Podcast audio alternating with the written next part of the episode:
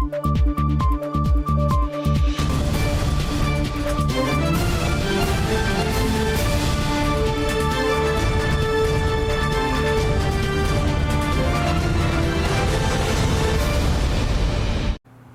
键时刻带您迅速掌握潮流趋势，欢迎您收看《财经趋势四点零》，我是赵廷玉。首先带您看到外媒路透报道，美国白宫呢召开了机密简报会，讨论半导体供应，呼吁参众两院呢尽快通过晶片法案。白宫官员指出了晶片短缺呢，预估导致美国去年 GDP 减少一个百分点。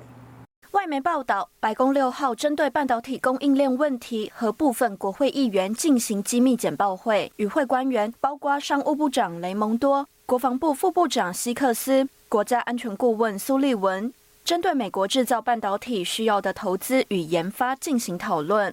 白宫表示，晶片短缺预估导致美国去年 GDP 短少一个百分点。认为美国半导体供应遭到严重打断，对美国经济伤害远大于当前美国汽车业晶片短缺的影响，而且将伤害到美国科技竞争力和军事优势。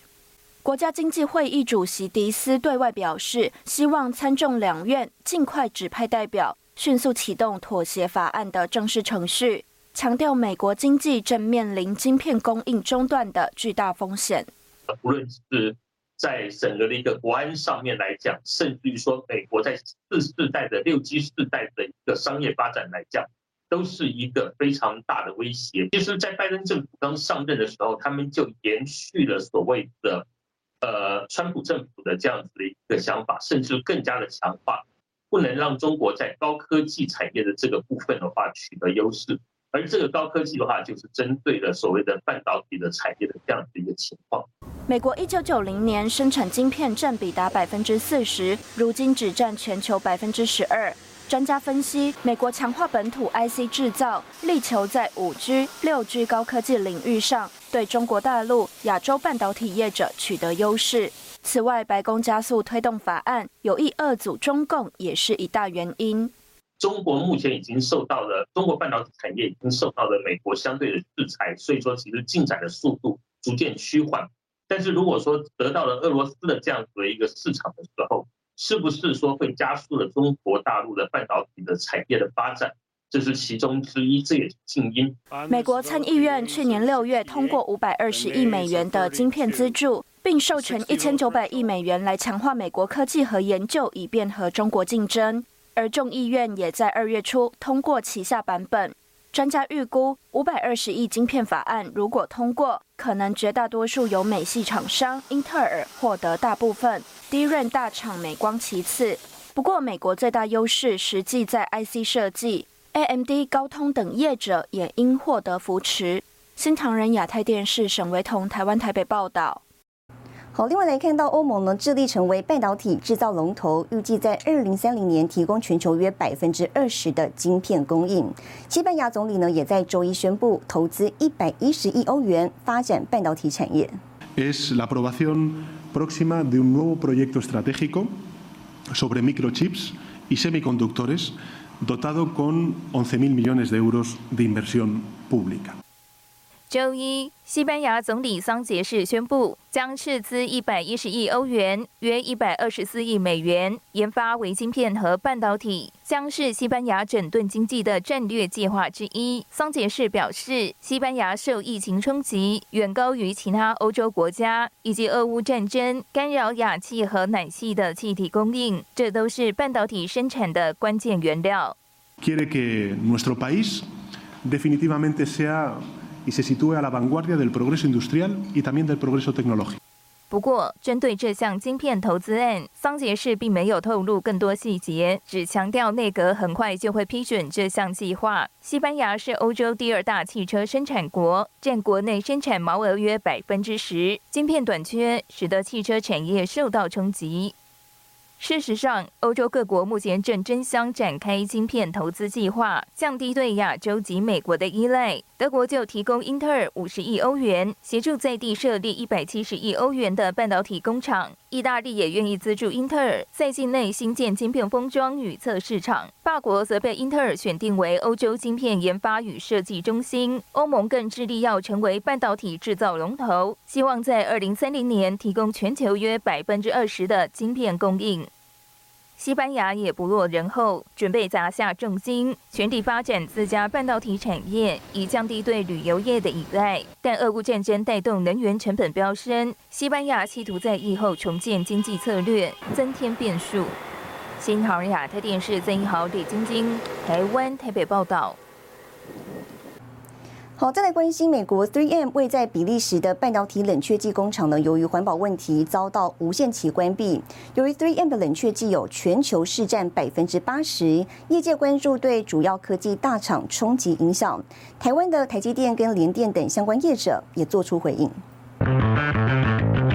特殊冷却液伺服器浸泡在里头降温散热，浸润式的冷却技术在半导体业界相当重要。不过还没报道，全球消费工业用品大厂 3M 在比利时的半导体冷却剂工厂，由于法规要求遭到无限期关闭。由于该工厂呢占全球半导体冷却剂总产量多达百分之八十，可以说是最重要供应商，就怕冲击全球产业链。3M 的这个冷却剂的话，最主要是说你在半导体制程里面的话，它有一些需要降温在。制成里面比较不会影响它，只但是却又可以达到降温的效果。只是说，因为这个冷却剂它含有氟化物相关的一个物质，就是实验必须要找到相关的替代品来取代这个冷却剂，然后它才有办法再恢复生产。那只是说这个时间点是多久？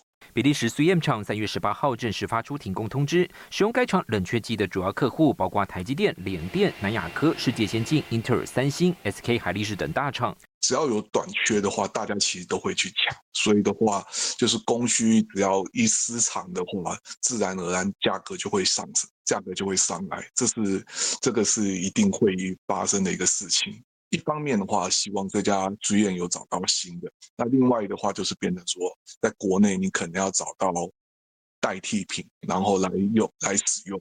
业界人士指出，虽然一般晶圆厂都会准备一到三个月库存，但如果停工持续，厂商将面临价格上扬、供应短缺的重大挑战。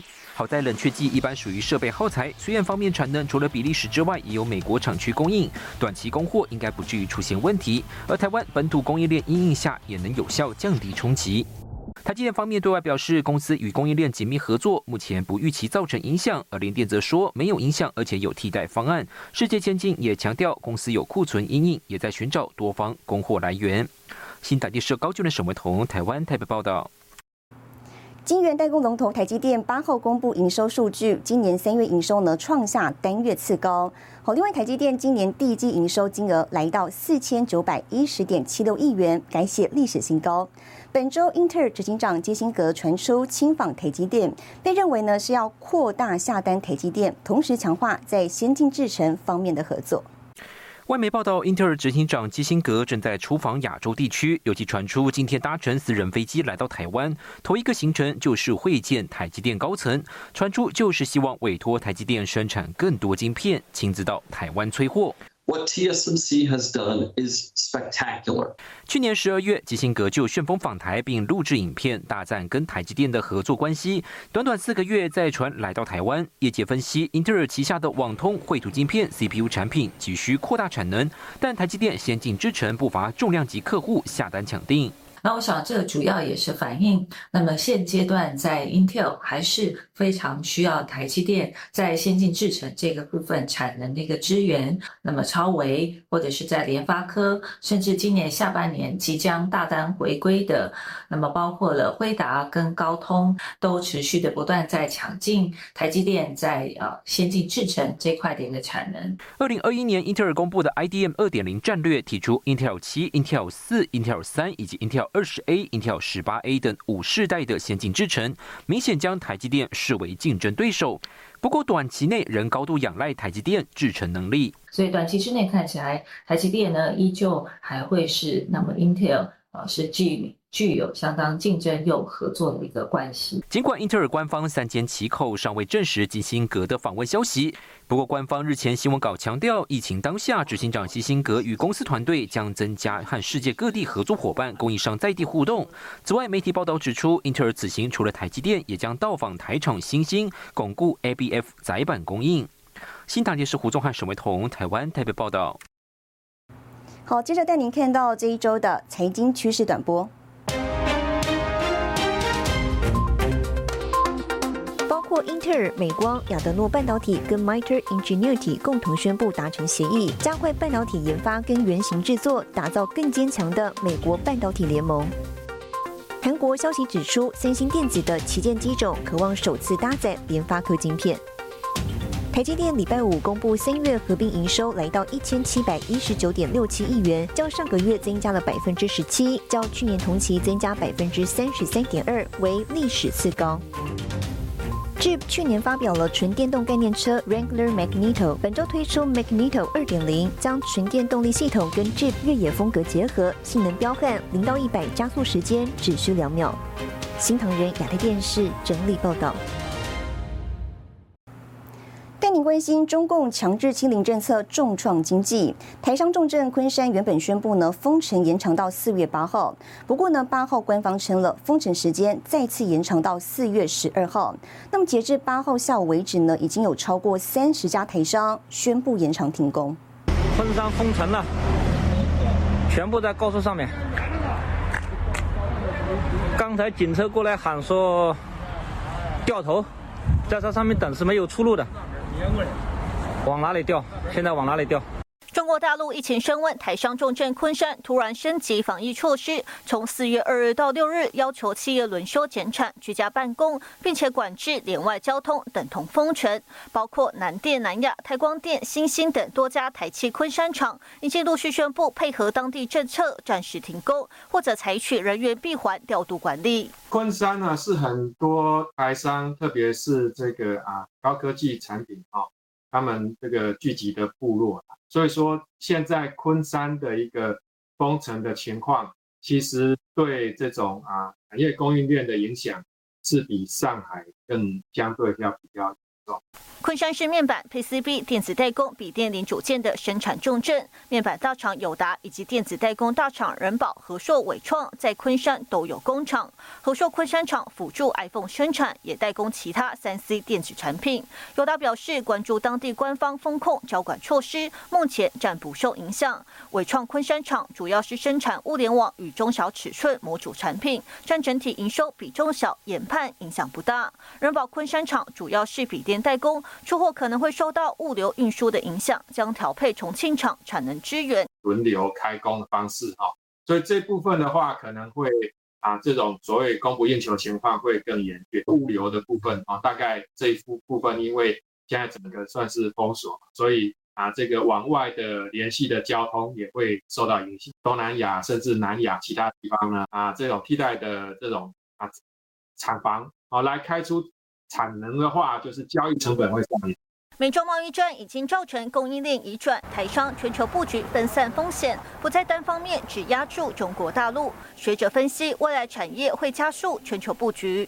现在中国大陆的话，它除了就是说现在的这种受到疫情影响的控制之外，它之前的这种啊整个一些措施哈，包括这个因应气候变迁，包括的共同富裕啊这些措施，其实都让啊这个。啊，外资啊，包括台商哈，包括台厂在中国大陆投资会比较有有所保留。中共共同富裕的经济政策让企业感到恐慌，加上当局严厉防控疫情，学者分析未来对中国大陆的投资，台商会更审慎评估。新唐人亚太电视沈文彤、林云堂、周文婷，台湾特别报道。和中国上海跟台商大本营昆山相继实施封城，学者示警了，当地呢恐怕将陷入断料危机，并点出在这波疫情下，台商三四十年在长三角累积的产业聚落，会不会开始有所谓的结构现象？台商大本营中国昆山封城再延长到四月八号，业者透露，当地不止货运停摆，工厂停工家数也越来越多。在长三角设厂的中游跟下游代工厂，及时供货原物料处境十分艰难，实体的这些物流进不来，人也进不来，所以会变成是说。我手上可能剩下一个月的料，或是两个礼拜的供应的量，那这个问题就会越来越浮出来，就越来越严重。会不会有些厂就因此有断料的危机？哦，然后呢，它没有办法运作。两侧道路全部封闭。截至六号下午，已经有近百家台商宣布延长停工，加上临近的上海封城措施持续延长，加剧供应链风险。中国欧盟商会主席 y u k Vodka 就指出，中共清零政策的不稳定执行，使企业难以调整营运。我们过去三四十年在长三角这样累积下来，这一个这么大的产业聚落，会不会有开始所谓的结构的现象？从上海、昆山、好苏州、无锡一路到镇江、南京，这一整带其实都有很多台商的投资哈。这样的结构会不会因为这次疫情的关系，让大家重新思考一下，说呃风险的问题，还有地缘政治这一些的问题的考量？我相信这一波之后。呃，台商内部应该也会开始在讨论一些状况。国际金融机构跟分析机构纷纷下调中国今年 GDP 成长预测。摩根士丹利从原先的百分之五点一降至百分之四点六。报告指出，如果中共当局坚持维持清零政策至二零二三年上半年，今年 GDP 成长率恐降至百分之四。新唐人亚太电视高俊伦、赵廷玉台湾台北采访报道。亚马逊古国计划追赶星链，五年内部署三千颗卫星。更详细的新闻内容，休息一下，马上回来。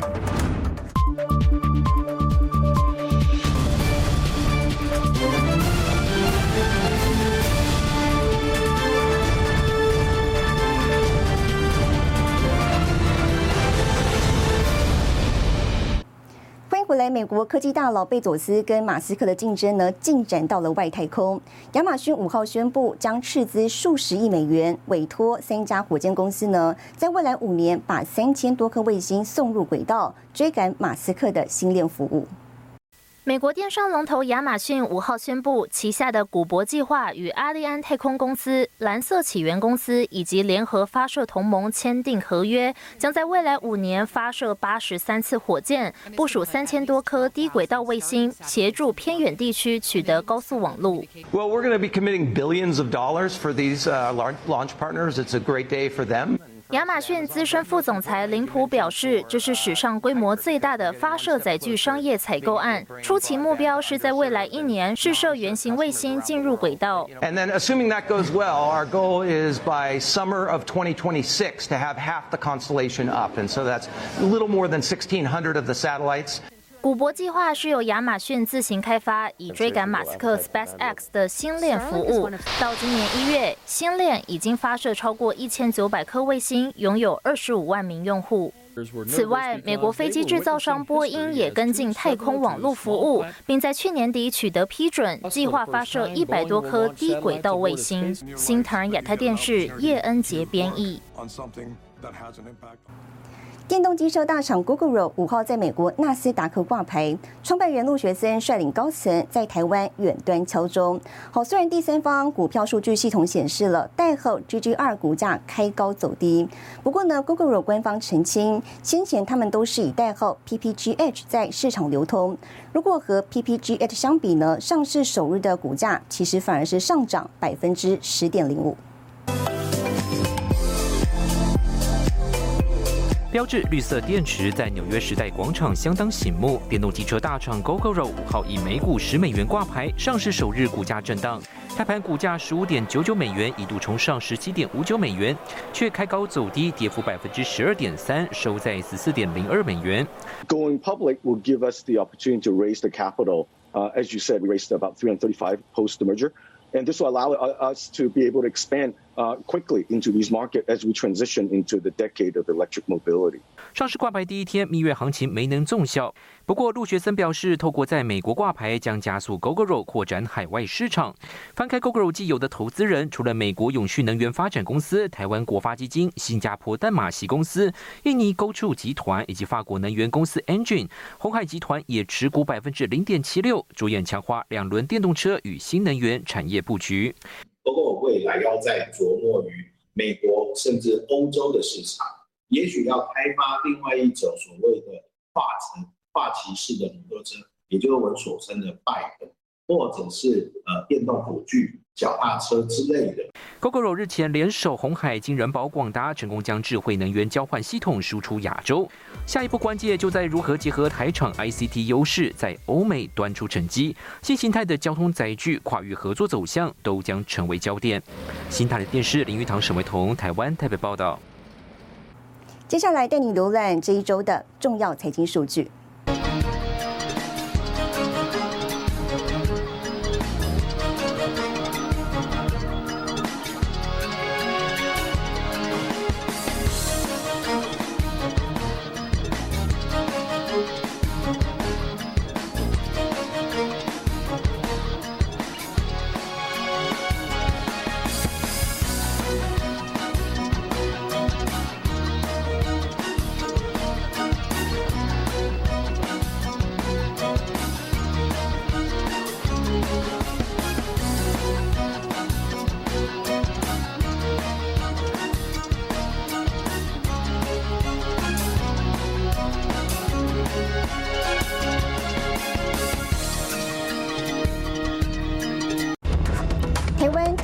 学院成立要培育两千位碳净零工程师。更详细的新闻内容，休息一下，我们马上回来。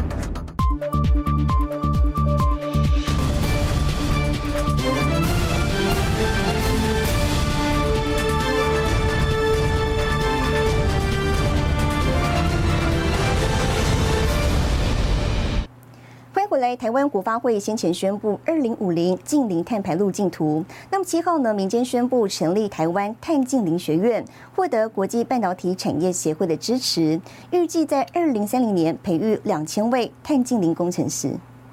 这两千个碳近零工程师要在二零三零年培养。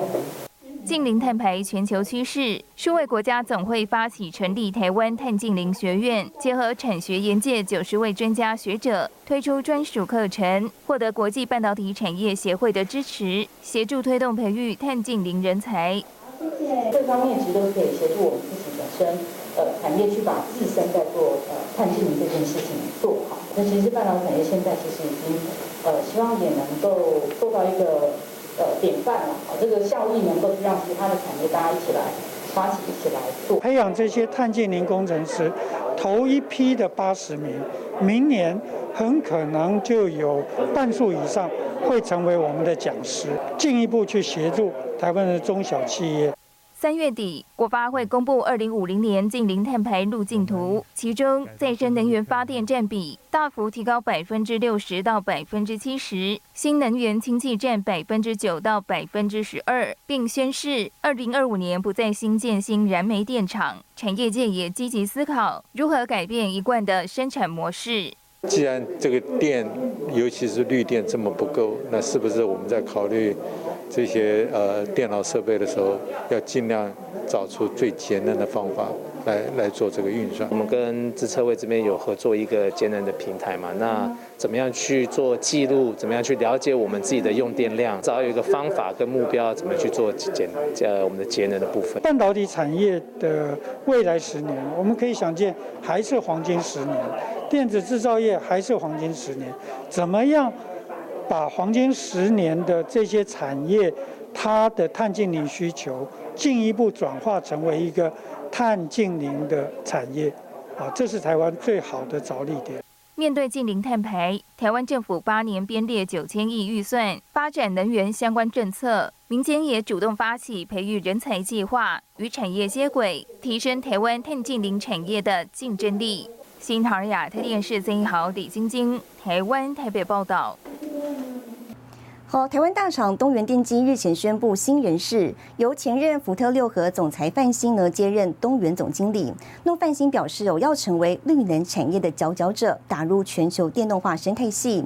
而电动车领域方面呢，也能跟红海合作。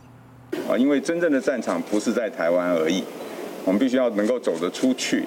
东元团队新任总经理由范兴接掌，过去他曾任福特六合汽车总裁，汽车产业资历超过二十年，更经历采购管理工程多项职务。东元董事长邱纯之表示，有意借重他的经验，加速集团布局。那这个部分呃，对东元原有的这个经营，其实也有加分的这个效果。那当然，呃，在这个呃车店的这个发展上面，我觉得应该算是我们。